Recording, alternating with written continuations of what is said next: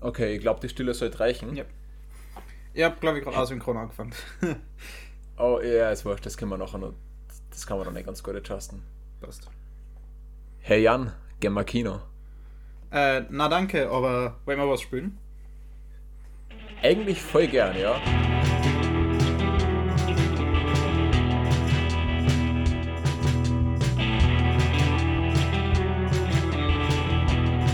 Okay, hallo zur nächsten Folge Gemma Kino in 2021, sofern die letzte Folge nur noch 2020 rauskam. Uh, heute geht es um den neuen, neuen unter Anführungszeichen SpongeBob-Film Sponge on the Run, um uh, Spellbreak, ein Spiel, und um Phasmophobia, ein weiteres Spiel. Beide sind jetzt Ende 2020 herausgekommen. Genau, weil es keine, keine Filme gibt, beziehungsweise keine geschaut haben. Letzte Woche reden wir jetzt über die Spiele, die wir in letzter Zeit gerne spielen. Genau. Äh, starten wir doch gleich mit Phasmophobia, oder? Gerne. Genau, denn Phasmophobia ist im Endeffekt ein, äh, ein Horrorspiel. Es geht darum, äh, selbst als Geisterjäger äh, in einem Haus Hinweise zu finden und äh, im Endeffekt dem Geist Fallen zu stellen und herauszufinden, um welchen Geist es sich handelt und welche Art von Geist. Ähm, kann man auch in VR spielen. Genau, es ist auch äh, mit VR eigentlich als Gedanke entwickelt worden. Also das äh, Studio dahinter, Kinetic Games, das an, zum, zu Anfangs nur einen Entwickler hatte, ähm, mhm. ist ein VR-Studio. Ah, cool. Wusste ich gar nicht. Genau. Und ich glaube, recht viel mehr kann man über das Spiel vom kann man über das Spiel selbst gar nicht sagen. Es ist grundsätzlich, es hat, es hat eben diese, diese gruseligen Effekte, die man eben kennt. Man hat wenig Licht, ähm, das Licht fällt öfter aus. Genau, also, man ist auch sehr eingeschränkt ja. von, dem, von der Bewegung her. Also man kann, äh, was man in dem Spiel als Laufen bezeichnet, würden wir im echten Leben als normales Gehen äh, vermutlich bezeichnen. Also, so generell funktioniert es so, dass man vor den Gebäuden, in die man geht, äh, das geht von äh, irgendwelchen Häusern in Straßen zu alten Blockhütten im Wald oder einem Gefängnis oder einer Schule, ähm, hat man draußen seinen Van, wo alles an Equipment und so ist. Auch Monitore, mit denen man Kameras überwachen kann und so. Und äh, die Anzeige seiner Sanity, also seiner geistigen Gesundheit, die, je länger man sich im Gebäude aufhält und je länger man, je länger man im Dunkeln ist, äh, sinkt die und verleitet den Geist immer mehr dazu, einen anzugreifen. Also es funktioniert so, dass man äh, dann in dem Haus herumläuft und versucht, den Geisterraum zu finden und herauszufinden mit verschiedenen Hinweisen, welcher Geist ist es. Oh, der hinterlässt Fingerabdrücke, das heißt, wir können es auf diesen äh, einschränken oh, der antwortet auf meine, auf meine coole Geisterbox, der, der antwortet mir da ein weiterer Beweis.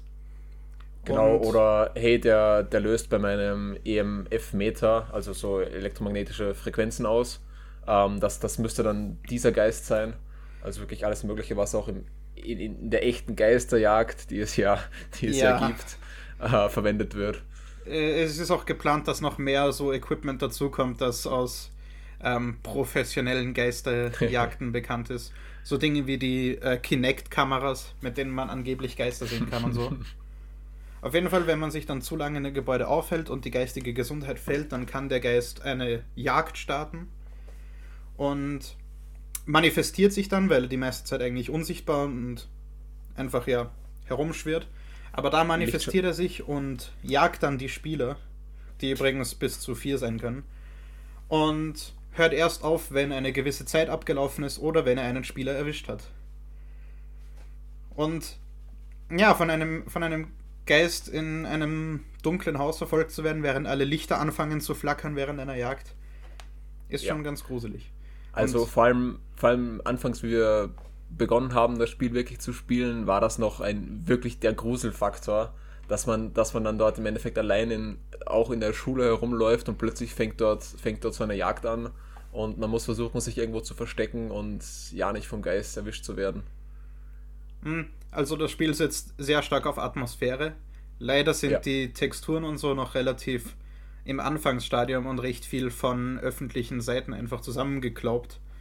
Aber ich glaube, das wird sich noch ändern und wird die Immersion nochmal verbessern. Und ja, mittlerweile jetzt, wo wir schon relativ lange gespielt haben, ich glaube, ich habe jetzt bald 40 Stunden insgesamt. Ja, Ähm, ich sollte an die ist 30 es- haben. Es ist zwar nicht mehr, nicht mehr wirklich gruselig, aber es macht einfach Spaß, es einfach so als Gelegenheitsspiel fast zu spielen. Ja, also die Detektivarbeit, die man dabei ja trotzdem noch leistet, ist durchaus immer wieder lustig. Obwohl es, äh, eigentlich ist es zwar immer wieder dasselbe, aber aus irgendeinem Grund ist es trotzdem jedes Mal spaßig. Ja, Vermutlich, weil man mit den richtigen Leuten spielt. Vermutlich ja. Also das ist aber bei jedem Spiel so, wenn man es Mhm. alleine spielt, ist das meistens lang nicht so lustig, als wenn man das mit, mit coolen Leuten spielen kann. Verfügbar ist es übrigens gerade auf Steam. Ich glaube sonst aktuell eh noch nicht äh, irgendwo. Es wird noch geschaut, dass es auf der Oculus Quest im Oculus Store äh, dorthin gebracht wird, damit man es auch unterwegs mit einer Oculus Quest spielen kann und so. Ah, sehr cool. Das stelle ich mir lustig vor, wenn man dann im Zug steht und. Yeah. Und kostet, glaube ich, 20 Euro oder so. Ähm, Also- Ja, ir- irgendwas um maximal 20, glaube ich. Auf jeden Fall äh, nicht viel. Und Ja. wenn man ein paar Freunde hat, äh, selbst wenn die eigentlich keine Horrorfans sind, so wie ich, äh, überredet die einfach dazu, es, äh, es ist ein tolles Mystery-Spiel. Für einfach so zwischendurch. Ja. Genau. Ähm, Wechseln Dann- wir ein bisschen auf Film und reden über den einen Film, den wir heute haben. das ist gut, ja. SpongeBob, Sponge on the Run, der neue Film mit Keanu Reeves, Snoop Dogg und. Äh, Danny Trejo. Genau, also in Machete. Cameos. Äh, der Film ist aus äh, vom 30. Juli 2020 und ist Al- mittlerweile also schon etwas Netflix. älter, ja. Deswegen haben wir ihn gesehen. Ja, Ähm, ich glaube, da wäre ja ein Kinostart geplant gewesen. Ich glaube, der war Ähm. im Kino, oder? Das kann sein, dass der noch kurz im Kino war. Aber ke keine Ahnung. Ähm, auf jeden Fall, ich weiß nicht, ob es an, an Corona liegt oder an der Tatsache, dass der Film einfach schlecht ist. Aber er hatte ein Budget von 60 Millionen US-Dollar äh, und hat gerade mal 4,8 Millionen Dollar eingenommen. Also nicht mal ein Zehntel vom Budget. Und eigentlich sollte er, um ja wirklich ein Erfolg zu sein, mindestens 120 Millionen einspielen. Und äh, jetzt auch, auch mit dem Corona-Faktor dabei, die 4, Komma irgendwas Millionen, die der eingespielt hat, sind, äh, auch wenn man Corona eben mit, mit bedenkt, sehr, sehr wenig. Mhm. Was auch schon einiges über die Qualität dieses Films aussagt. Er hat sechs Sterne auf IMDb, was eigentlich noch relativ hoch ist, sogar, finde ich. Ja, Also ich weiß nicht so, ob man ob man es merkt, aber äh, uns hat der Film nicht, nicht so wirklich angesprochen. nein. Also, mich, mich, er- schon, mich schon weniger, also ich bin ja, ich habe ja SpongeBob nie gesehen, so wirklich, deswegen ist meine Einstellung dazu eher neutral. Er ist, ja, ich war halt nicht interessiert an den Charakteren, das hätte der Film halt machen müssen. Und dann passiert in den ersten 20 Minuten oder so, wenn nicht mehr, einfach gar nichts. ja, da gibt es im Endeffekt einfach äh, keine richtige Character Introduction, einfach, einfach nur ein bisschen Fanservice von wegen, hey, hey, der mach, die machen da das, was sie in der Serie aus, auch machen und oh, oh, da ist Plankton und der, der macht das, was er in der Serie auch macht. Plankton ist böse, Krabs mag Geld, Sandy erfindet irgendwas. Ja, Patrick ist dumm und nervig. in dem Film sogar noch mehr als in der Serie Ja. kommt mir vor. Also so gut wie alle Witze, die, die mit Patrick zusammenhängen, sind irgendwelche Furz oder sonst was Witze. Ja, oder oh, da ist etwas, ich werde das jetzt essen. Ja, also genau, so- genau so ein Humor. Ja, Und dann das Erste, was passiert, was so wirklich irgendwas ist, das passiert, ist eine Traumsequenz, eine sehr lange Traumsequenz, die man aus dem Trailer kennt, wo Patrick und SpongeBob träumen, sie sind in einer Wildweststadt, wo sie auf den, den rollenden Heuballen Keanu Reeves treffen, genau. Der ihnen einen Rat gibt, wie sie auf ihrer Reise weiterkommen. Ähm, Oh. dann gehen sie Und in sie so eine, dann auch weiter so begleitet. Taverne. Äh, was? Ah, Und sie ja dann auch weiter begleitet, also ist dann Ja. im Endeffekt eine Art Guide für den restlichen Film. Hätte ich auch nicht erwartet. Ich habe gedacht, das ist nur so ein einmaliges Cameo in dem Film. Ja, eben Ach. einfach um den Film besser zu verkaufen. Ja. Auf jeden Also Fall gehen sie dann auch, in, die, in diese Taverne, wo sie ähm, als ihre erste Aufgabe, um keine Ahnung was zu machen, Äh, ja, um, um weiter, um sich als würdig zu erweisen, glaube ich, war es. Ja, für gar nichts. Ähm, müssen sie diese Taverne äh, vor Zombies, also, also in dieser Taverne sind lauter Zombies.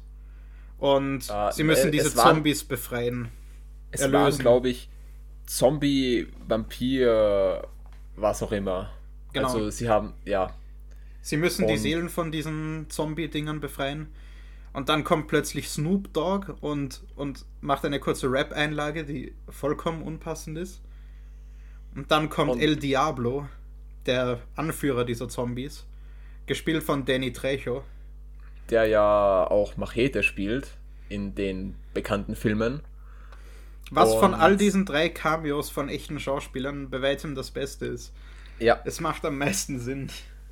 Und er, er kommt eben da durch die Tür und ist irgendwie der, der Anführer oder so dieser Zombies, aber Genau. ist gl- gleichzeitig auch dafür verantwortlich, dass sie, dass sie dort festgehalten werden. Äh, aus irgendeinem Grund.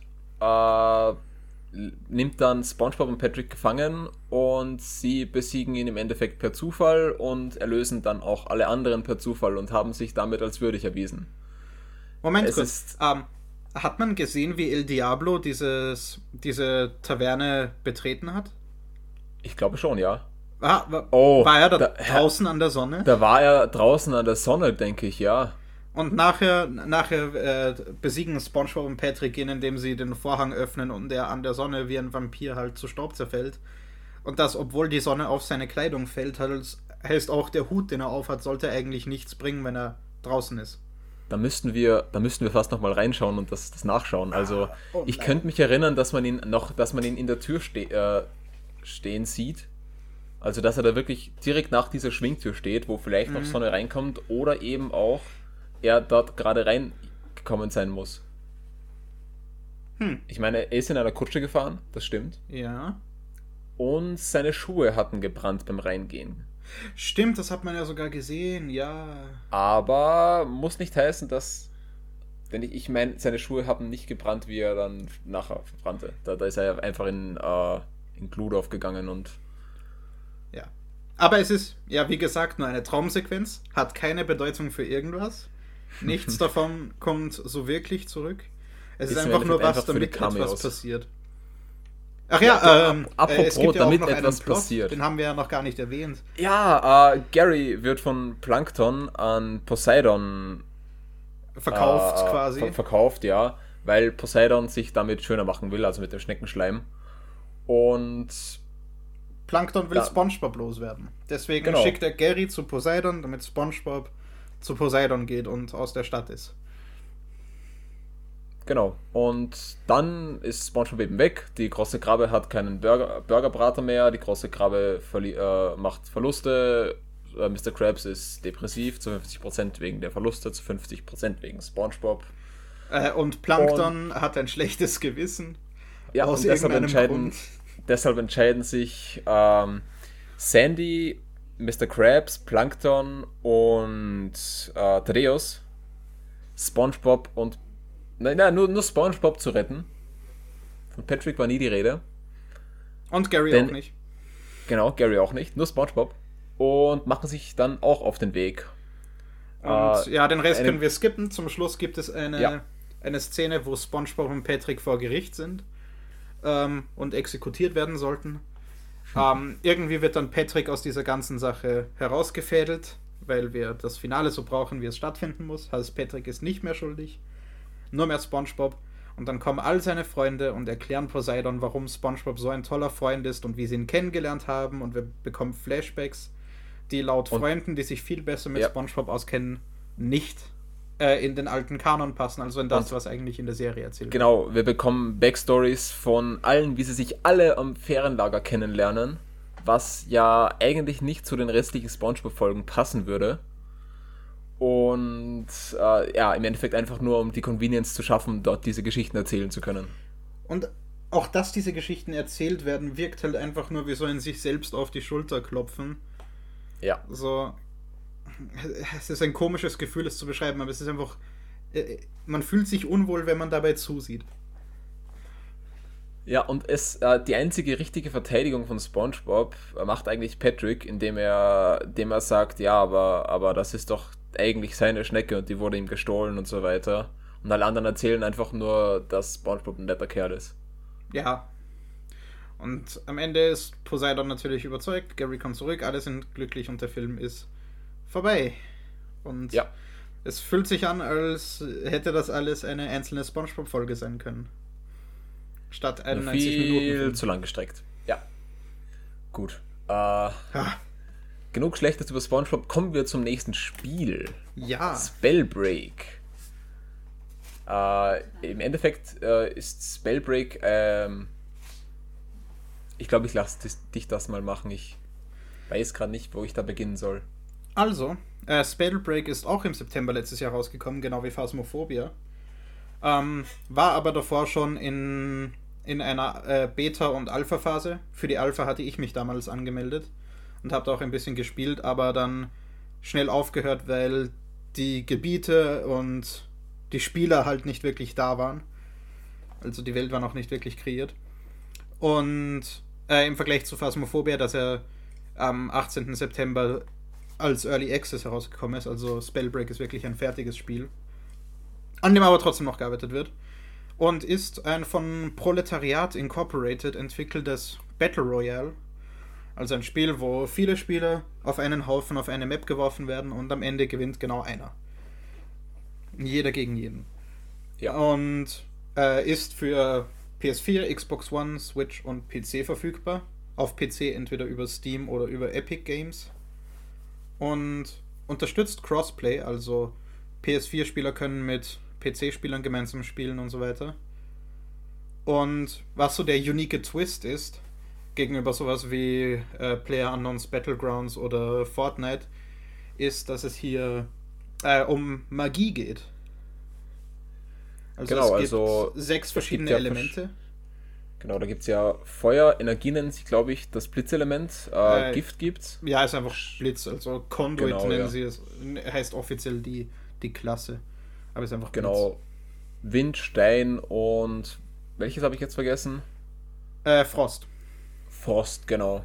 Mit den sechs Elementen, die man eben dann jeweils als, als Handschuh equipped hat, ähm, kann, man, kann man kämpfen. Es gibt noch weiteres Equip, also es gibt noch, noch Gürtel und Amulette und so weiter, die jeweils ihre spezifischen Effekte haben. Und im Endeffekt kann man diese einfach upgraden, indem man am Anfang vom Game äh, ein paar Kisten lootet auf der Map. Ein klassisches Fortnite-Style Battle Royale. Und die wichtigste Mechanik ist eben, dass man äh, zwei solcher Elementarhandschuhe hat. Einen wählt man am Anfang aus, den hat man dann fix fürs ganze Spiel. Und den zweiten kann man austauschen, wie man will, wie man sie halt so findet.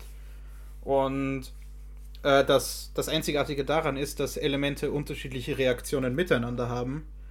Zum Beispiel kann eine, äh, ein, so ein Gifthandschuh eine Giftwolke irgendwo hinwerfen. Und wenn dann jemand mit einem Feuerhandschuh da drauf schießt, dann explodiert diese Giftwolke. Und da gibt es unzählige solcher Reaktionen, die man nutzen kann, entweder alleine oder halt als Teamwork. Ja, und auch die Reaktionen können auch benutzt werden, nicht nur um im Endeffekt mehr Schaden zuzufügen mit Explosionen, sondern mit Frost kann man zum Beispiel auch so eine Giftwolke einfrieren und kann es im Endeffekt unschädlich machen. Also da, da kann man sich auch damit verteidigen im Endeffekt. Das heißt, je mehr Reaktionen man nutzt, desto, desto besser eigentlich. Und was dieses Spiel extrem gut macht, ist, es ist äh, ziemlich einsteigerfreundlich, würde ich behaupten. Ja, Also am Anfang muss man sich eigentlich nur mit den verschiedenen Elementen vertraut machen. Aber wenn man sich wirklich äh, mehr damit auseinandersetzen will, gibt es verschiedene passive Fähigkeiten, je nachdem, welches Element man in seiner Haupthand wählt. Und unterschiedliche andere passive Fähigkeiten, die man sich aussuchen kann, die man auch freischaltet, je äh, höher man in den Leveln aufsteigt. Also es gibt auch Tiefgang in dem Spiel. ja, er reicht natürlich bis zu einem gewissen Grad, also dass man jetzt nicht nach, nach 100 Spielstunden jetzt natürlich vom Skill her um einiges besser ist, aber jetzt nicht vom Gamer noch, äh, noch einen, einen speziellen Boost bekommt oder so. Und ähm, wir zwei haben ja äh, den Battle Royale-Modus noch nicht wirklich gespielt, Ja. sondern also- lieber den Clash-Modus, was ein 9 gegen 9 Team-Deathmatch ist, also einfach bis ein Team eine gewisse Anzahl an Kills hat. Und der Modus ist extrem spaßig. Es wird irgendwann so chaotisch, wenn, keine Ahnung, fünf Spieler von jeder Seite aufeinander hängen und ihre Elemente ja. in alle Richtungen schießen. Man, man sieht nichts mehr, weiß eigentlich gar nicht mehr, was abgeht und versucht nur noch etwas intuitiv in irgendeine Richtung äh, Gift zu spritzen oder Blitze zu schießen. Also es ist von, von all, ich habe sehr viele von den sehr gehypten Battle Royale Spielen zumindest mal ausprobiert. Und das ist, finde ich, eines der schnellsten von, von dem Gefühl her, wenn man es spielt. Weil es ja auch noch Runen gibt, was so äh, spezielle Fähigkeiten sind, wie zum Beispiel, dass man für eine kurze Zeit fliegen kann oder unsichtbar ist oder sich teleportieren kann. Und das gibt nochmal so einen Bonus-Speed dazu. Das ist noch viel spannender und ja. äh, energiegeladener macht. Also die gesamten Fähigkeiten, die man in diesem Spiel kombinieren kann, geben eben auch die, die Individualität, Individualität, die jeder Spieler dann mit sich bringen kann. Sehr spaßig zu spielen auf jeden Fall. Ja. Ist äh, auch äh, gratis. Es finanziert genau, sich wie stimmt. die meisten Spiele heutzutage über, einen, über ein Battle Pass-System, das glaube ich in dem Spiel auf 50 Tage geht. Also alle 50 Tage gibt es einen neuen Battle Pass. Wenn ja. man sich den holt, kann man spezielle Sachen freischalten. Ich glaube, der kostet um die 10 Euro oder so. Vermutlich was in der Preisklasse, ja. Finde ich, äh, von, von, den Inhalten her sind die relativ unspektakulär. Also ja. zahlen sich nicht wirklich aus. Aber also man kann das Spiel komplett spielen, ohne, ohne irgendwas zu zahlen, ja. Also es sind, glaube ich, großteils Skins und irgendwelche Banner oder so, die man da, die man da bekommen mhm. kann, die eben dann limitiert sind. Und genau. Ja, falls dieses Spiel irgendwie interessant klingt, probiert es auf jeden Fall aus. Es, die, die, äh, die Spieleranzahl ist teilweise sehr schwankend. Also es gibt Tage, wo wirklich sehr wenig Leute dieses Spiel spielen. Und ich fände es echt schade, wenn deswegen irgendwelche Server abgedreht werden müssen, weil es doch relativ aus der Masse heraussticht von diesen Spielen. Ja, also eine, äh, ja, auf jeden Fall eine Empfehlung von, von mir und ich vermute auch von dir. Ah, natürlich. Ich ja. habe mir das Spiel nicht umsonst in Klar. der Alpha schon geholt. Gut, dann, da wir schon wieder etwas überziehen, kommen wir noch schnell zu den Starts der nächsten zwei Wochen. Oh, die gibt es ja auch noch, ja. Ja, ähm, auf Netflix habe ich mir, oder haben wir uns vier herausgesucht. Da gäbe es am 21.01. die fünfte Staffel von Riverdale. Äh, wir haben uns die Trailer angesehen. Äh, nichts für uns. Nope. Aber nachdem es schon eine fünfte Staffel gibt, muss es irgendwo äh, gefallen finden. Dann gibt es eine Jurassic World Kinderserie. Äh, geht, glaube ich, jetzt auch schon in die zweite Staffel.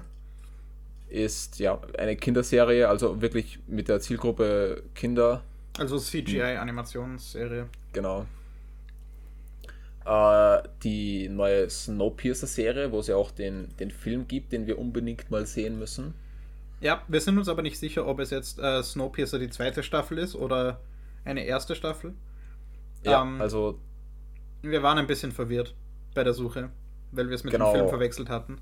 Aber die Trailer zum Film und zu. Äh, haben wir Trailer zur Serie gesehen? Ja, Nein, der, der, Trailer, den wir oder gesehen doch? haben, war tatsächlich der zur Serie. Zu, ist das beides auf, je, auf jeden Fall, glaube ich, sehr sehenswert. Und beides auf Netflix. Ja, genau. Äh, und am 29.01. habe ich gesagt, Snowpiercer am 26.01. Also nur um es nochmal gesagt zu haben. Und am 29.01. Finding Ohana. Äh, ein paar Kinder kommen auf ein Familiengeheimnis drauf. Die Familie braucht Geld, also begeben sie sich auf Schatzsuche eh, auf einer hawaiianischen Insel. Recht viel mehr gibt der Film, glaube ich, auch nicht. Vergleichbar mit dem Dora the Explorer Film von Michael Bay vor zwei Jahren? Vor einem Jahr? Keine Ahnung. Ir irgend sowas, ja. Genau, ähm, 23, dann die Prime Starts. Am ähm, 23.01. Wasser für die Elefanten mit Robert Pattinson ähm, und einem anderen und noch anderem sehr namhaften Cast. Also der, der, der sieht vom Cast her ziemlich, ziemlich cool aus. Äh, von der Story her bin ich mir nicht sicher. Also es geht im Endeffekt eine Love Story im Zirkus. Habe ich das richtig verstanden? Ja. Sollte es so sein. Also eine, eine Kombi von Christoph Waltz und Robert Pattinson will ich mir eigentlich schon ansehen. Allein ja. nur für, für, die, für das Duo von den zwei. Könnt, könnte interessant sein. Aber der, ja. der Trailer und die Story wirken jetzt nicht so interessant. Ja. Am 25.01. kommen Pitch Perfect 1 und Pitch Perfect 2 auf Prime. um es mal erwähnt zu haben, den kennen ja viele. Mehr will ich dazu nicht sagen. Ähm, am 17.01. gibt es eine, ich glaube, es ist eine animierte Serie von Teenage Mutant Ninja Turtles. Da habe ich jetzt auch nicht wirklich was dazu gefunden, außer das Cover auf der Netflix-Startseite. Habe ich, äh, gibt es da noch nicht so wirklich viel. Also könnte potenziell mag, war, interessant sein. Die, ja, die letzte äh, Ninja Turtles Animationsserie war ziemlich gut. Ah, okay. Genau, dann am 21.01. die 23. Staffel von South Park. Und am 22.01. eine Animationsserie zu Star, Star Trek, die heißt Star Trek Lower Decks und äh, hat einen ziemlich ähnlichen Animationsstil zu Rick and Morty und auch von vom generellen Stil her, also von äh, von Dialogen, was man eben aus dem Trailer gesehen hat, von Dialogen und auch von dem Alien-Theme Zeug, das man eben auch aus Star Trek kennt und eben auch aus Rick and Morty äh, hat es ein paar Ähnlichkeiten. Also es ist eben eine, eine Comedy-Serie, die auf Erwachsene abzielt. Genau. Eben mit dem Star Trek-Thema. Mhm. Gut, äh, das war's auch schon wieder mit den Starts für die nächsten zwei Wochen. Ja. Ähm, dann wieder bis in zwei Wochen. Äh, tschüss von mir, Felix. Tschüss von mir. Hoffentlich gibt es bis dahin Filme. Wir werden sie schauen. Ja. Hoffentlich. Hoffentlich. Tschüss. Tschüss.